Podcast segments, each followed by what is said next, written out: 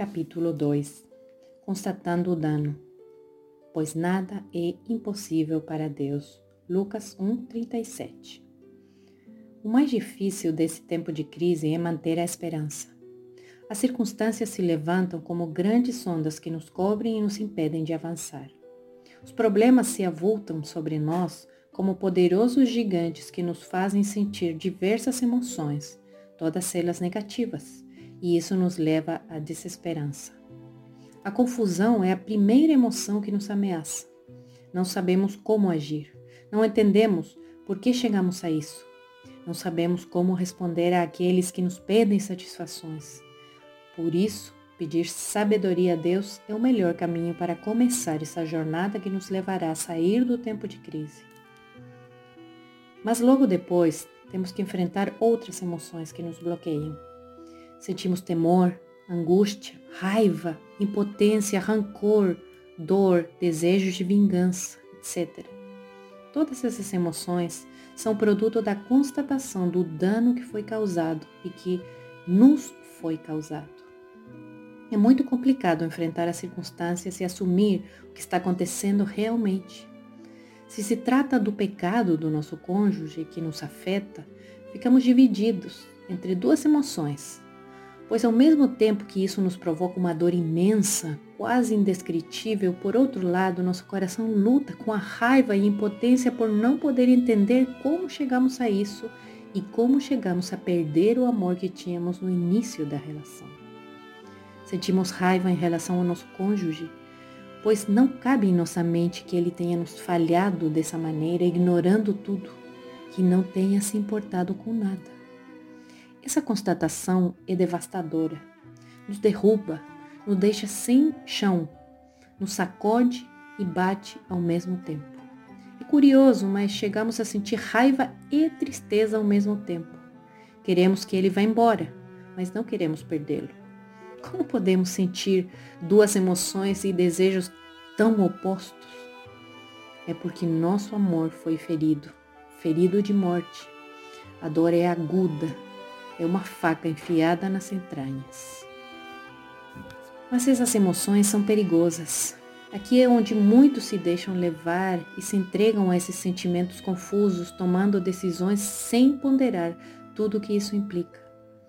Antes de seguir em frente, então, é importante, em primeiro lugar, enfrentar o problema. Devemos assumir que chegou ao nosso casamento o tempo da crise. Os maus tempos chegaram, o tempo de escuridão, o vale tenebroso, o tempo da dor e da angústia. O tempo ruim chegou. Temos que assumi-lo. Não podemos negá-lo e postergá-lo.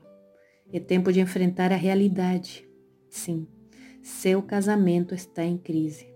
Você chegou a essa parte do caminho onde o sinal indica você acaba de entrar ao tempo ruim do seu relacionamento. Isso nos faz lembrar daquelas promessas que nós fizemos mutuamente quando nos casamos. Aquele tempo estávamos tão apaixonados que nem sequer imaginávamos que poderíamos enfrentar algo assim. Seguramente chegamos a pensar que nunca enfrentaríamos algo assim. Mas chegou esse tempo difícil, o tempo da pobreza em lugar de riqueza, o tempo da dor. Chegou o tempo onde nosso amor será provado, onde o amor daquele que deve perdoar e esperar será mais provado ainda. É terrivelmente difícil, mas é necessário assumi-lo. Só assim estaremos dispostos a entrar em um plano de contingência e dar passos para não descartar tudo de uma vez, tudo o que construímos durante anos. Nessa etapa, é tempo de clamar a Deus para que tome a nossa dor. É tempo de orar e chorar aos pés do Senhor, derramando as variadas emoções que nos invadem a cada instante. E após cada telefonema com novas notícias devastadoras, outra vez nos derramar perante Ele, deixando nossas emoções e a dor que nos consome.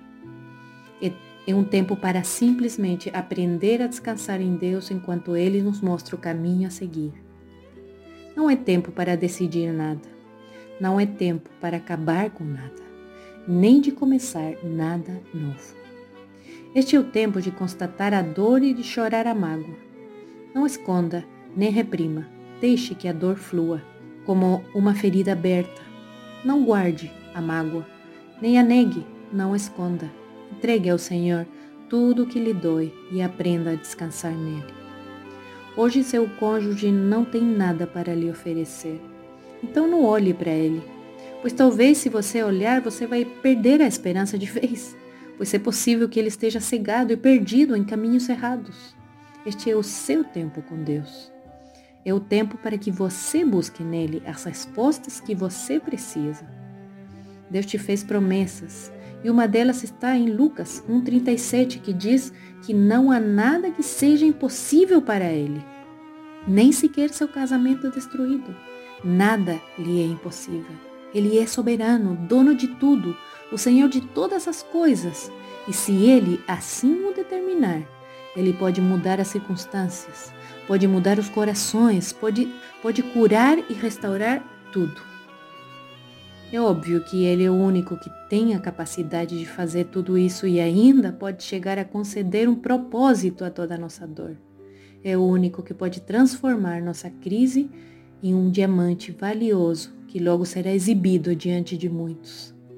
Mas para isso, antes é necessário se submeter ao processo. Deixar que Ele seja quem nos dirija e Ele seja quem determine o final da nossa história. Por esse motivo, deixe ele ser Deus sobre sua vida. Tal como diz no Salmo 46:10, aquiete seu coração e deixe que Deus seja Deus. Pare de lutar nas suas forças. Pare de tentar mudar você mesmo as circunstâncias. Entregue sua carga ao Senhor e deixe que Ele faça o tratamento necessário para a cura total do seu casamento e da sua família. É uma decisão da qual você não se arrependerá. Eu não me arrependo, pois foi melhor confiar nele antes de fazer as coisas à minha maneira. Deus me honrou depois de ter passado por essa provação, pois não somente me tirou da crise, como também ele aproveitou para restaurar as bases ruídas no meu casamento e reconstruir tudo colocando um fundamento sólido. E assim como ele fez comigo, ele também pode fazer no seu casamento e na sua família. Você só deve se entregar a Ele e confiar-lhe a sua causa para que Ele opere o milagre que você precisa. Somente acredite. Mas se vocês permanecerem em mim e as minhas palavras permanecerem em vocês, pedirão o que quiserem e isso lhes será concedido. João 15, 7